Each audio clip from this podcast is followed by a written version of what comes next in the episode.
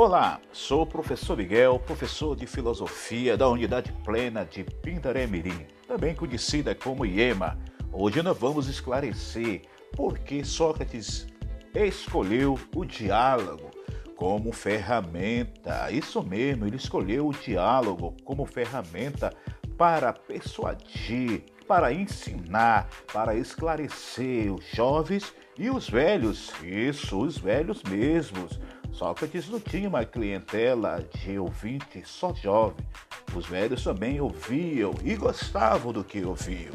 Nas palavras atribuídas a Sócrates por Platão, na obra Apologia de Sócrates, o filósofo ateniense considerava a sua missão andar por aí.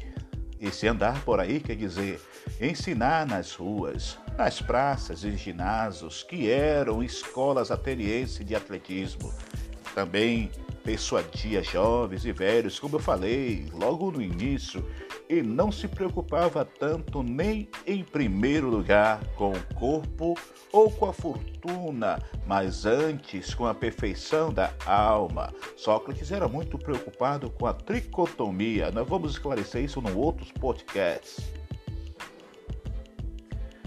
Defensor do diálogo como método de educação, Sócrates considerava muito importante o contato direto com os interlocutores, o que é uma das possíveis razões para o fato de não ter deixado nenhum texto escrito.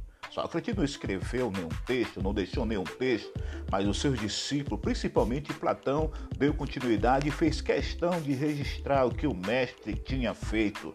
As suas ideias foram, foram recolhidas principalmente por Platão, que a sistematizou e por outros filósofos que também conservaram e a filosofia para chegar até nós. Esses outros filósofos, filósofos que é, conviveram com Sócrates, na realidade eram alunos deles. Sócrates se fazia acompanhar frequentemente por jovens, alguns pertencentes às mais ilustres e ricas famílias de Atena. Para Sócrates, ninguém adquire a capacidade de conduzir-se e muito menos de conduzir os demais, se não possuir capacidade do autodomínio.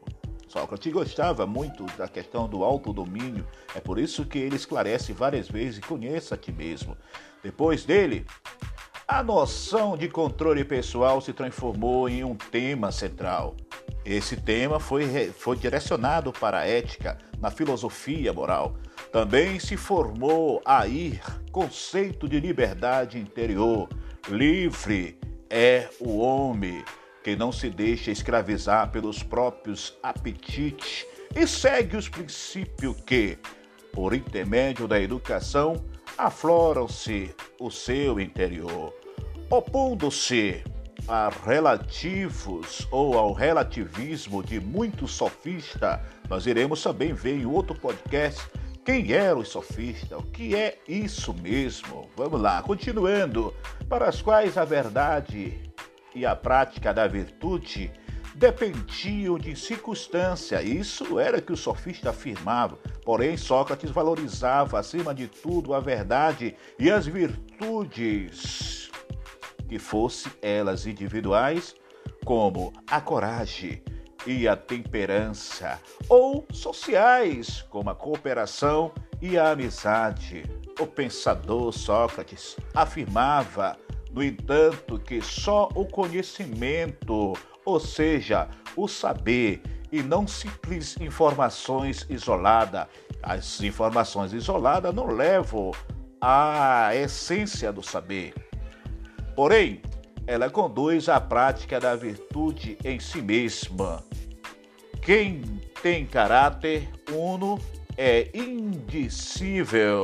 Fechando o nosso podcast, segundo Sócrates, só age erradamente quem desconhece a verdade.